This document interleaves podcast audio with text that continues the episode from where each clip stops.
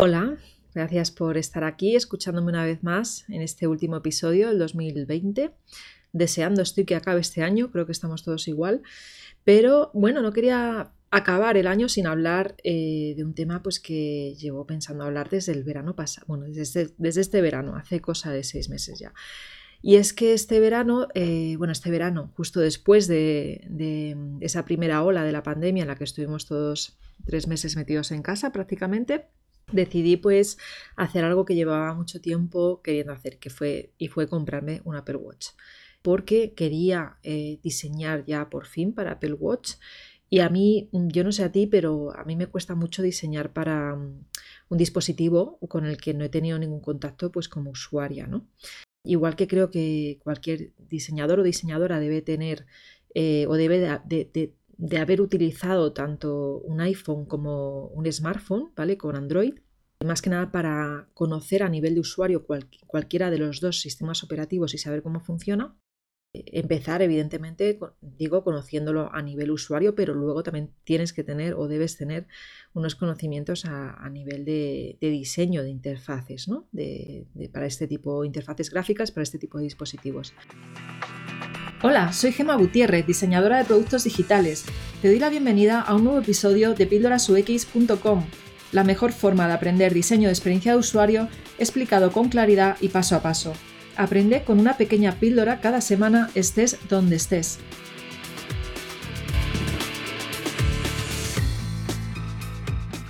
Como te digo, hace ya seis meses que tengo eh, este reloj inteligente, pero no había hablado de ello todavía, así que he dicho, pues el último podcast del año vamos a hablar del tema.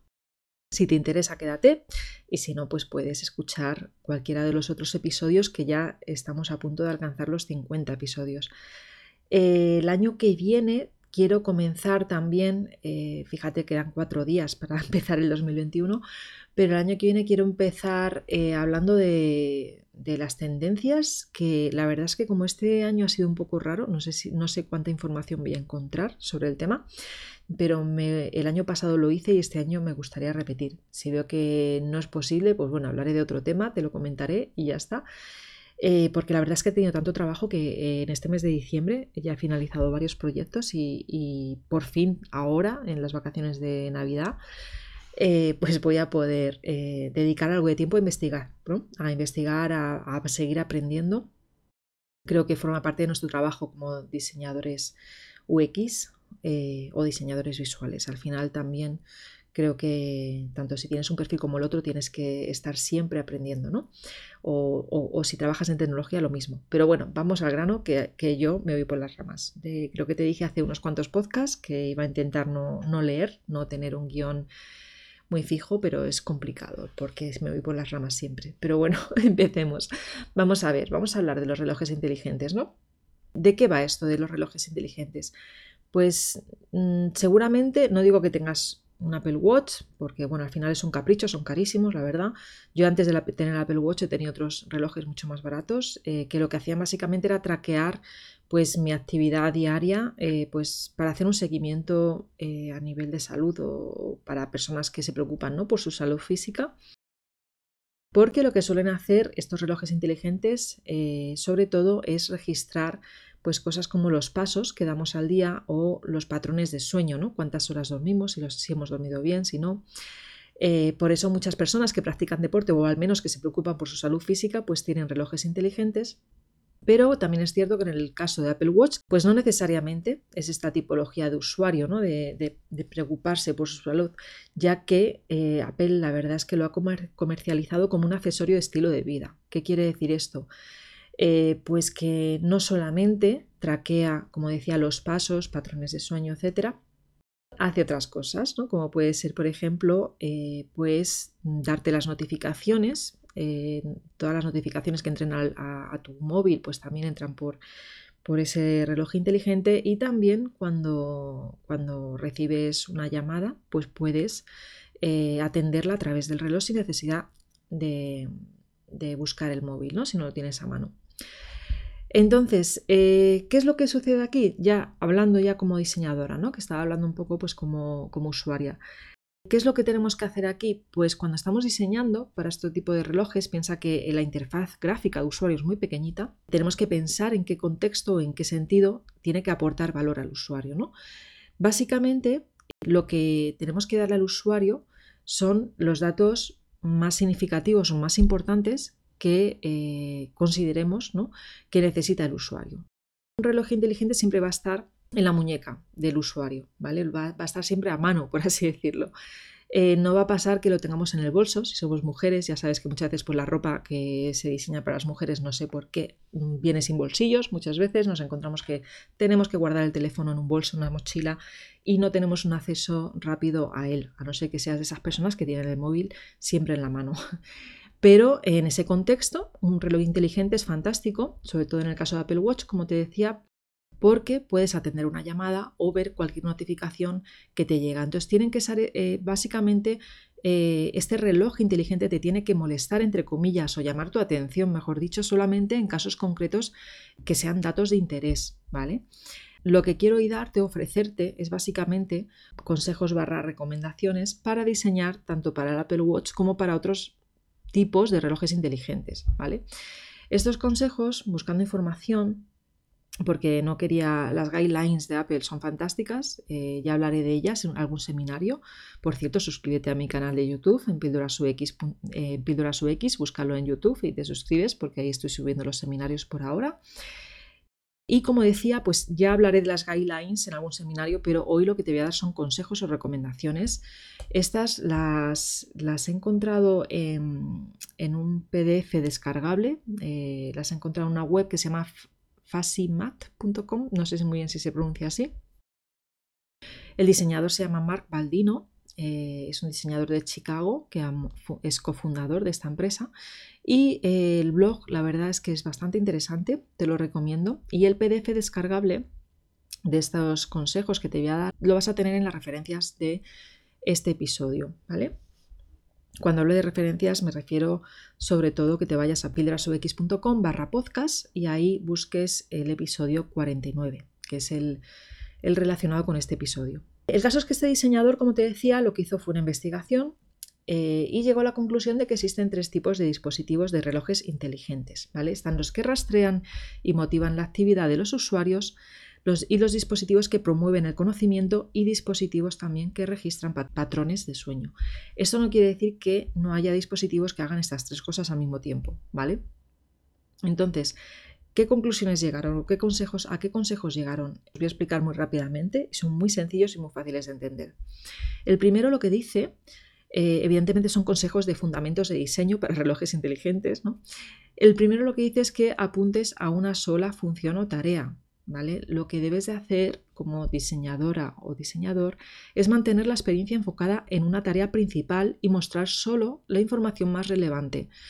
De esa forma, cada vez que las personas levanten la muñeca y vean esa información, pues realmente pensarán, vale, esto me interesa, ¿vale? Mucho cuidado aquí con estar mostrando información que no sea relevante, porque entonces no estás aportando valor al usuario. Bien, también, ¿qué más dice? Dice, habilita interacciones rápidas. Eh, por ejemplo, las interacciones con Apple Watch se miden en segundos, por lo que su aplicación debe brindar rápidamente a las personas la información, volvemos otra vez a lo mismo, que más les importa. ¿no? Presenta elementos de información crítica de una forma rápida y, un ejemplo claro son las notificaciones, ¿no? las, notificaciones que te llegan de WhatsApp eh, o las que te lleguen de Telegram.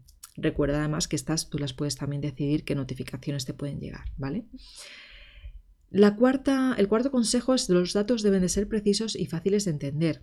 Eh, y esto es la clave también, porque de qué te sirve estar mostrando información si el usuario o la usuaria no lo entiende. Entonces, debes ser precisos y hay que evitar el uso de jerga complicada. Céntrate en un lenguaje familiar y amigable y explica claramente los conceptos importantes a los usuarios durante el, durante el comienzo de ese viaje por el dispositivo. El quinto consejo es que la privacidad debe ser transparente y configurable, que esto, por cierto, me recuerda mucho a, la inteligencia artificial. ¿no? Un gran problema que hay ahora es precisamente el tema de la privacidad, ¿no? de esos datos que, utiliza la inteligencia artificial. Bueno, pues aquí un poco lo mismo. Básicamente, eh, lo, que, lo que quiero decir con esto es que para cualquier dispositivo de este tipo y especialmente aquellos con seguimiento de datos en activo, Debes asegurarte de que los usuarios comprendan muy claramente qué datos se capturan, a dónde van, si son visibles o no para los demás. Y si es así, ¿para quién son visibles? ¿Quién más va a ver esos datos? ¿vale? Si soy solamente yo, ¿los va a ver alguien más? Pues dímelo, infórmame de eso. ¿no? Proporciona también eh, controles de fácil acceso para poder cambiar la configuración de la privacidad. Y esto te lo digo para relojes inteligentes. Este consejo en realidad vale para cualquier diseño ya sea de una aplicación móvil, una aplicación web o cualquier diseño digital. ¿vale? Importantísimo darle el control al usuario y que pueda decidir eh, qué, pasa con sus datos, ¿vale? que pueda tomar decisiones claras. La séptima es utilizar el contexto para generar conocimientos. ¿Qué es lo que quiere decir? Pues básicamente que integres datos de otras fuentes, por ejemplo, la ubicación, calendario, usuarios similares en la red, para que para crear conexiones significativas y conocimientos más profundos. En general, el dispositivo debe requerir la, la menor entrada de datos del usuario. ¿Esto qué quiere decir? Que no forcemos al usuario a tener que estar introduciendo datos porque al final se cansará. Al principio le puede parecer interesante, ya te digo yo que a los tres días deja de hacerlo y eh, puede incluso llegar a ser muy frustrante compensar el compromiso del usuario. Bríndale el poder de rastrear sus datos durante un periodo de tiempo prolongado para luego eh, pues darle esa información y motivarle a seguir viendo sus avances ¿vale? y, reforzando esos objetivos personales. Ponte un ejemplo de salir todos los días a andar una hora. ¿no? Pues eh, hay que intentar de alguna forma compensar si tú estás cumpliendo el objetivo de diferentes formas, ¿vale? Pueden ser por mensajes, Puede ser que me des algún tipo de medallita, lo hace el Apple Watch. Eh, y bueno, pues hay diferentes maneras, pero básicamente hay que pensar cómo compensamos ese compromiso del usuario a realizar determinadas tareas. Si por el contrario los usuarios pues comienzan a fallar en sus objetivos, bríndales aliento y pasos claros para que puedan volver a tomar el camino correcto, es decir, volver otra vez a la, a la vereda o a la veda, como dicen, de comenzar esa dinámica, ¿no? de volver a practicar deporte, etc. Ya estamos casi llegando al final, se me ha pasado esto súper pronto. Bueno, el noveno, anima a través del storytelling. A mí esto del storytelling, que se lleva hablando mucho tiempo, me, siempre me ha costado un poco entenderlo, ¿vale? Entonces, eh, vamos a ver cómo te lo explico. Recuérdales por qué los datos son importantes y qué pueden lograr al mostrar cómo otros se han beneficiado del uso del dispositivo. ¿Eso qué quiere decir? Pues que le cuentes las historias de otras personas que sí que han conseguido llegar a ese objetivo o han conseguido ciertos beneficios. ¿no? Estás contando la historia de otra persona para que el usuario se ponga en la piel de esa persona y la entienda ¿no? a través de esa historia. es, ahí va un poco la parte de storytelling. Proporciona también conocimientos e información sobre el tema que se está rastreando más allá de los propios datos del usuario, para ayudarle a formar una comprensión de ese tema que estás tratando. Muestra también cómo el comportamiento que se está rastreando puede afectar otros comportamientos e impulsa cambios positivos adicionales en la vida del usuario. Personaliza sin distracciones, ¿vale? proporciona una conexión directa entre las personas y la tecnología para que ese dispositivo, ese reloj inteligente, ofrezca una experiencia adaptada a la persona que lo usa. Y por cierto, de esto yo siempre pongo el ejemplo de Netflix, de cómo va cambiando la carátula ¿no? de, las películas o series que quieres ver dependiendo de tus preferencias personales. Si te gusta, por ejemplo, el terror, pues te enseña carátulas que parecen más de terror, ¿vale? Y vamos a la siguiente, que es menos obligación más automatización. Esto volvemos a recordar o te vuelvo a recordar aquello de no forzar al usuario a introducir datos. Vamos a intentar que el dispositivo sea muy simple de usar eh, y de, alguna forma que sea autónomo, es decir, que no tenga el usuario que estar eh, introduciendo datos, por poner un ejemplo, ¿vale? ¿Esto qué quiere decir? Que a nivel de diseño de interacción no debemos sobrecargar al usuario con interacciones, con que, con que realice interacciones que no son necesarias, ¿vale? Para esto mm, tenemos que utilizar las automatizaciones, ¿vale? Cuando hablo de automatizaciones me refiero a que el propio dispositivo haga eh, pues una serie de acciones porque estén programadas por detrás. ¿no? Esto nosotros decidimos ¿no? y luego ya son los, developers, como se dice, quien lo hace. Mejora sin distraer. Vamos a intentar eh, priorizar la comodidad y la eficacia del usuario sin exigirle la atención ni causar ningún tipo de distracción que no desee. Esta parte es, importante. Esto me recuerda mucho a un libro que te recomiendo, La tecnología de la calma, y que dice precisamente y pues que el usuario no debemos de hacer que nuestros usuarios o usuarias estén esclavos de, esa aplicación que estés diseñando. ¿no? En el caso de eh, las aplicaciones para relojes pasa lo mismo. Y ya al último, resistir los elementos. ¿Qué es lo que dice? Pues que evidentemente al tener ese dispositivo en la muñeca, este debe tener una fuerte resistencia física a nivel de hardware. ¿vale? Estamos hablando ya de que el contexto de uso de estos relojes eh, pues puede ser salir a correr, salir a nadar, eh, pues en la vida diaria te puedes, puedes chocar el reloj con diferentes, a mí me pasa muchas veces, ¿no? le das golpes eh, porque es así y deben de ser, pues deben de tener una buena resistencia física.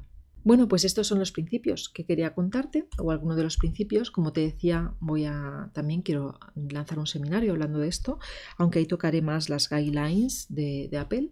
Em, y lo lanzaré en enero del 2021. Así que si estás escuchando después de esa fecha, pues vete a, YouTube, nos buscas allí, Píldoras UX y seguro que lo encuentras.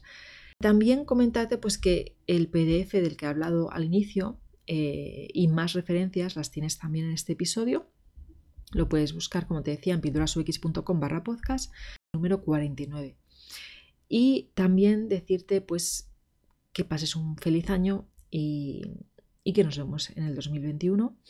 Muchas gracias por todas las personas que me han, que me han escrito en, los, en las últimas semanas, en los últimos meses, diciéndome que seguís el podcast y espero seguir aportando muchísimo valor para el 2021 y seguir entrevistando a, diseñadores y diseñadoras de todo el mundo de habla hispana y que quieran contarnos o, seguir ayudándonos a aprender.